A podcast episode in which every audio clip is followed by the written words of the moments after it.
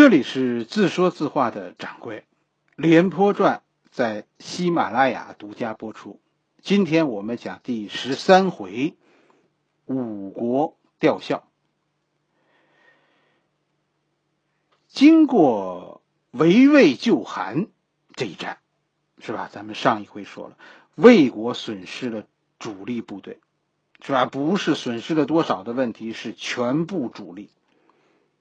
那支最初由吴起建立，在庞涓的带领下所向无敌的由运动员组成的部队，就算是全完了。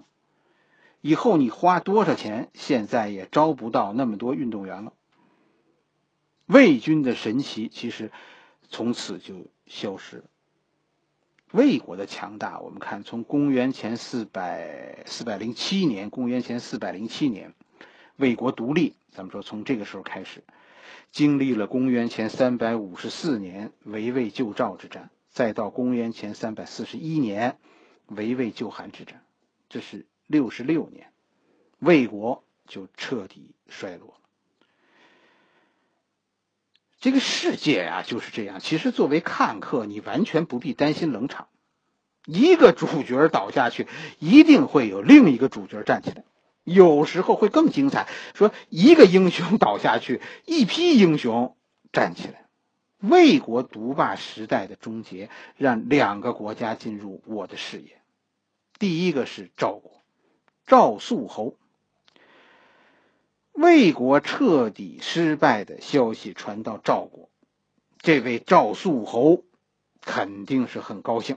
为什么呢？因为第二年。是吧？魏国战败是公元前三百四十一年，公元前三百四十年，赵肃侯得到了他的长子赵雍。赵雍就是那个强大赵国的领袖，是吧？中国历史上响当当的名字，赵武灵王就是这个赵雍。围魏救赵之后的第二年，赵武灵王出生。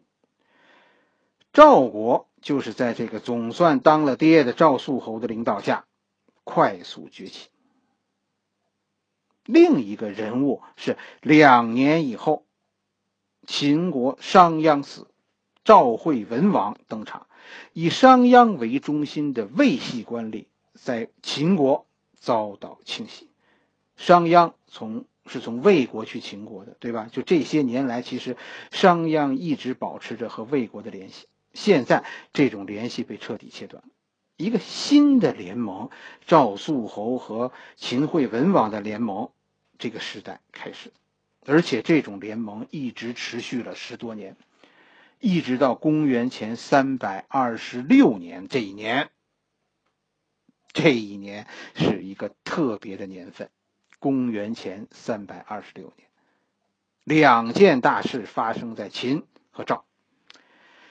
秦国是发生了一件喜事，是吧？秦王在这一年迎娶了一个貌美如天仙的美女，是吧？今年我听说今年的年底，今年十二月吧，将上映一部电影，范冰冰演的，同时还将上映一个电视剧，孙俪演的，都是说的这个美女。这美女是谁呢？芈月。公元前三百二十六年，芈月来到秦惠文王身边。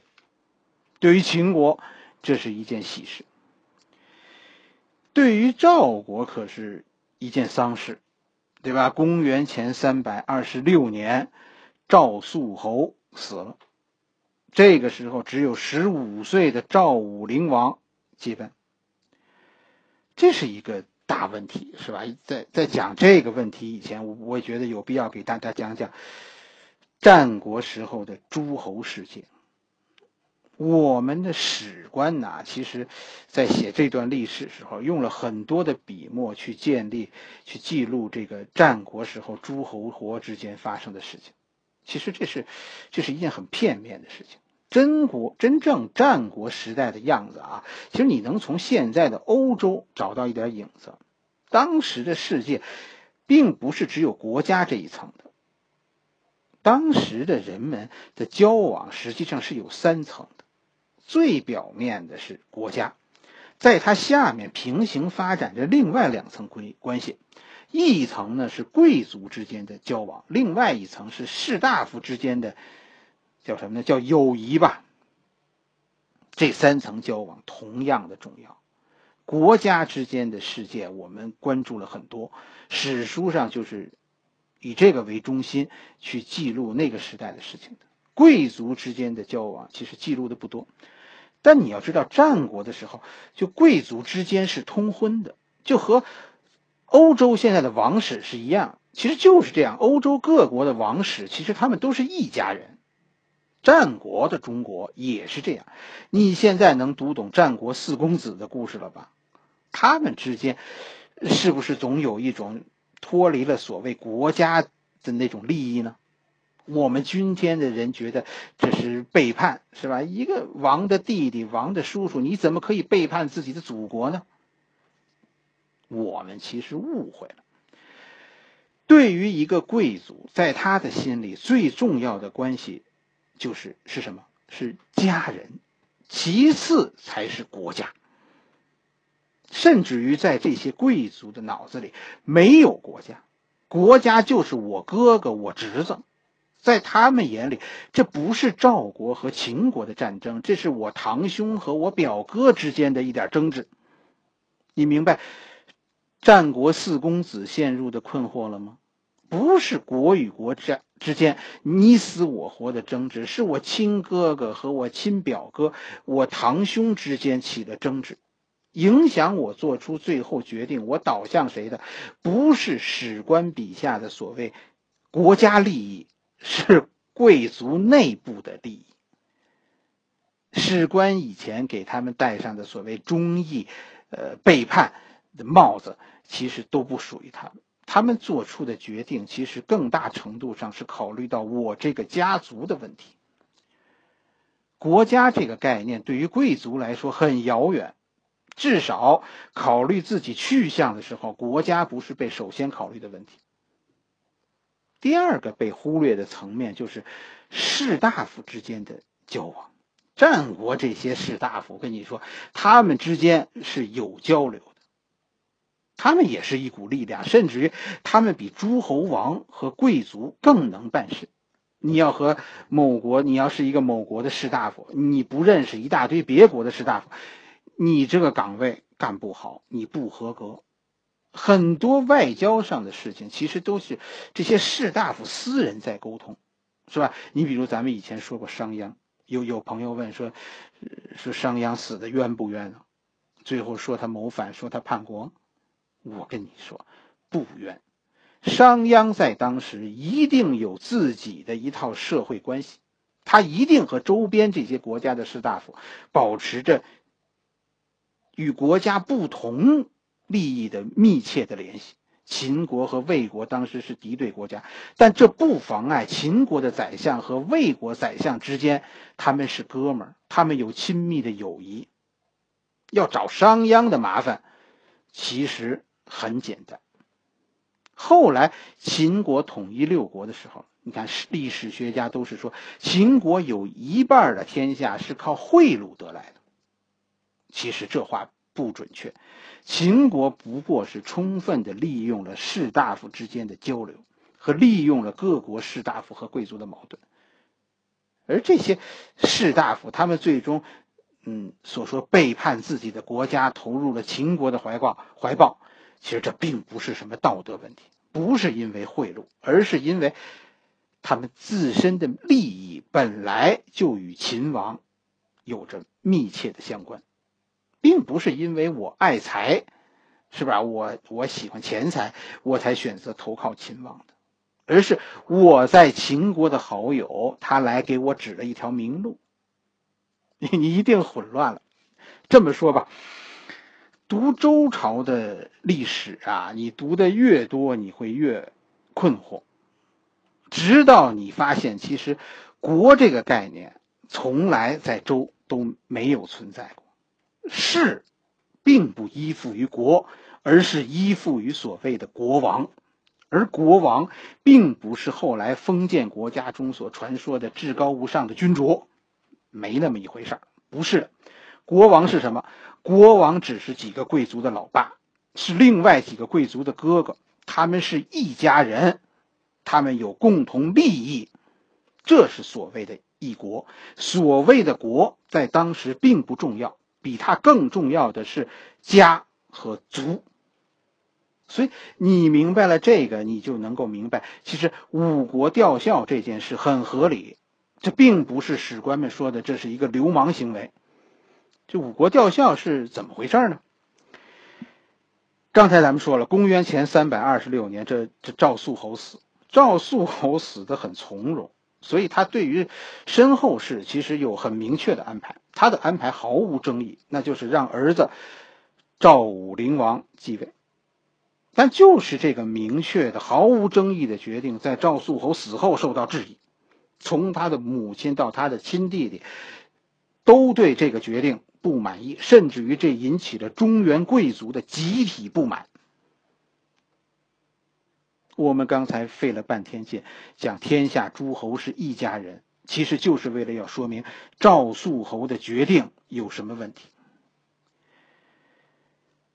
赵肃侯啊，他第一次出现在史书中，就是围魏救赵的时候。当时赵国对于怎么处理说魏国来进攻这件事儿是有争论的，好多人主张投降和谈。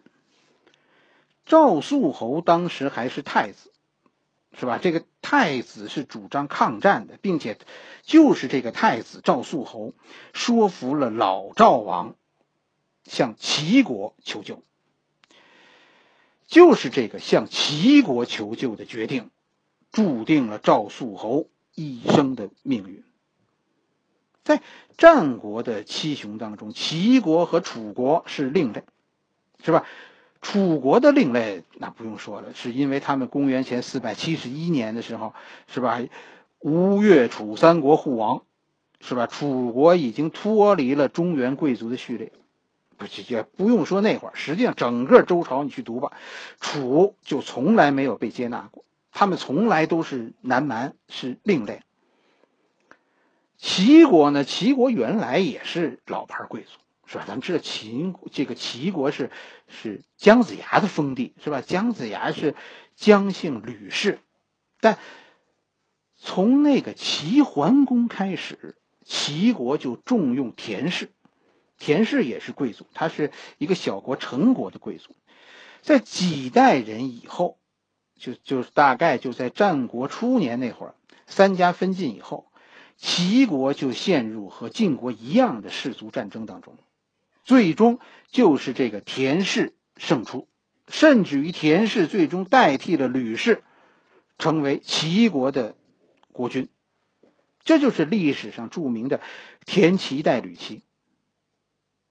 田齐、吕齐是公爵，而田齐呢？田齐最终被封为子爵，公侯伯子男。你数数，他和公爵差几级？这就是中原贵族们对田氏的羞辱。大家不认可田氏篡位的行为，认为田氏和我们不是一样的贵族，所以齐国是另类。你看，我们说。围魏救赵，史官说这是赵国和魏国打仗，齐国在帮忙。但其实怎么理解这场战争呢？在当时啊，是中原贵族内部争执，而赵国呢，赵国竟然去找了一个子爵齐国来帮忙，兄弟俩之间的家务事，结果弟弟去找外人来帮忙，而且外人打伤了哥哥，你说这个兄弟以后怎么处呢？赵肃侯的第一个决定，就决定了他的一生被贵族、被中原贵族排斥。对错先放在一边，就这个后果，弟弟找外人来打伤了哥哥，这让贵族们就不能接受这个弟弟。所以赵肃侯现在接班就不平静。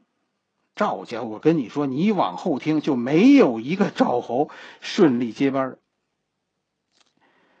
赵肃侯接班，先是赵肃侯的弟弟在别国贵族的支持下和哥哥争位置，哥哥最后，呃，比较能打，赵肃侯很很强悍。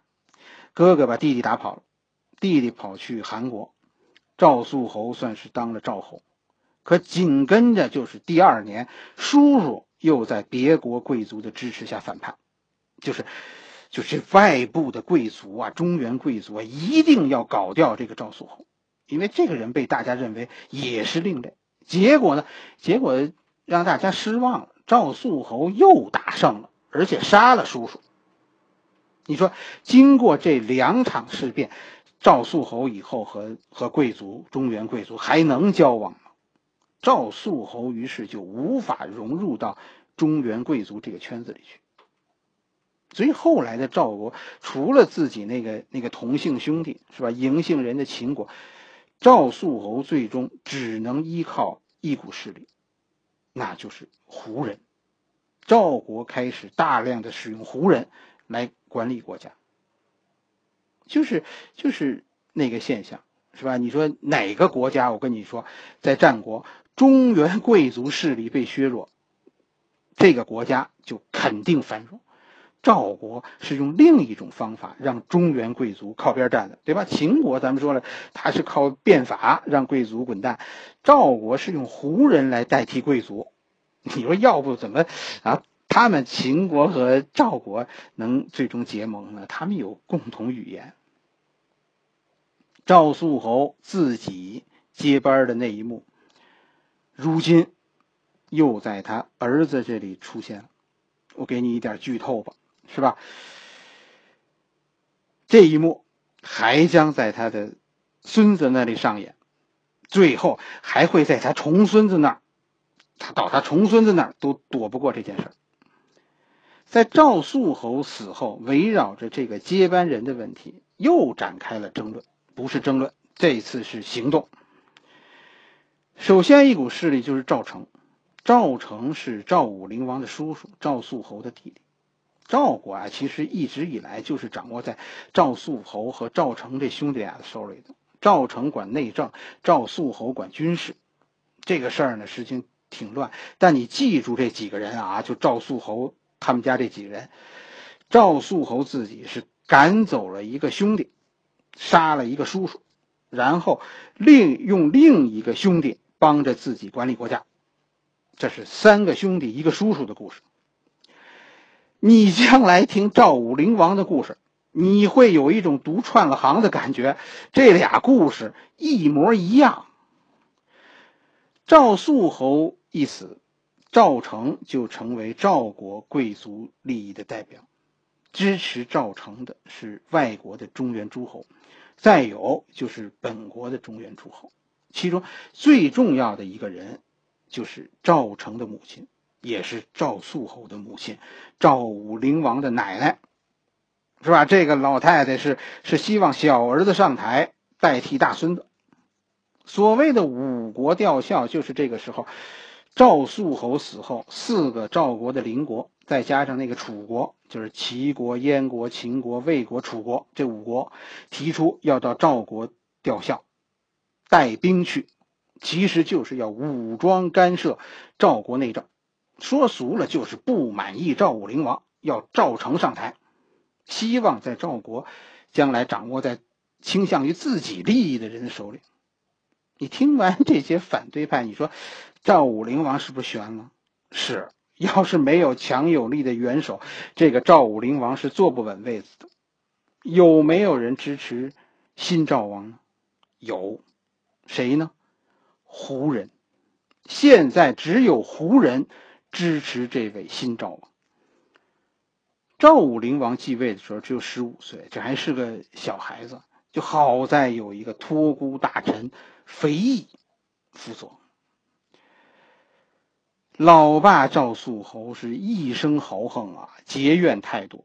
如今是几路敌军迫近，形势万分危急。就好在有这个肥义足智多谋，他给赵武灵王出了几条妙计。五路大军现在进攻赵国，虽然听着很强，但其实他们不是一伙人。嘴里虽然说的都很仗义，说给亲戚家帮忙的，私底下全是小算计。肥义是怎么做呢？肥义最先第一招就是恫吓燕国。燕国是个实力很弱的国家，它其实没有自己的独立外交。燕国从来啊，你看整个春秋战国的历史，燕国从来都是跟着老大走的。燕国这回是跟着魏国来的，肥义只用了一句话就让燕国缩回去了。哪一句话呢？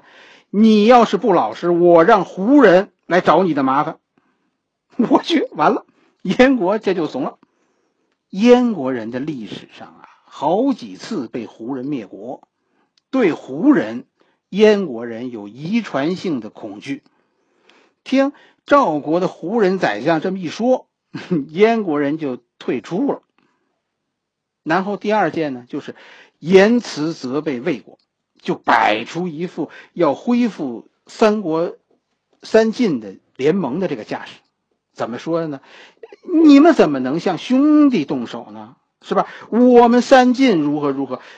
你听这话，表面上你听着这很强硬，是吧？这是在指责魏国，但其实赵国是在这里认怂了。这么一说，明白的人就都听懂了，赵国要回归了。于是魏国就失去了进攻赵国的理由了。本来魏国就是要立一个倾向于重建三晋联盟的赵国，现在两边。都是拥护自己的，魏国就不积极了。你看，魏国一开始很咋呼，是吧？赵国这一表态，就魏国也吞了。然后肥义的高招就是贿赂越王，让越国攻楚，使得楚国无法出兵攻赵。反正史书上是这么说的，但其实你说，你说越王他一个诸侯王，他什么没有？你用什么能贿赂一个诸侯王呢？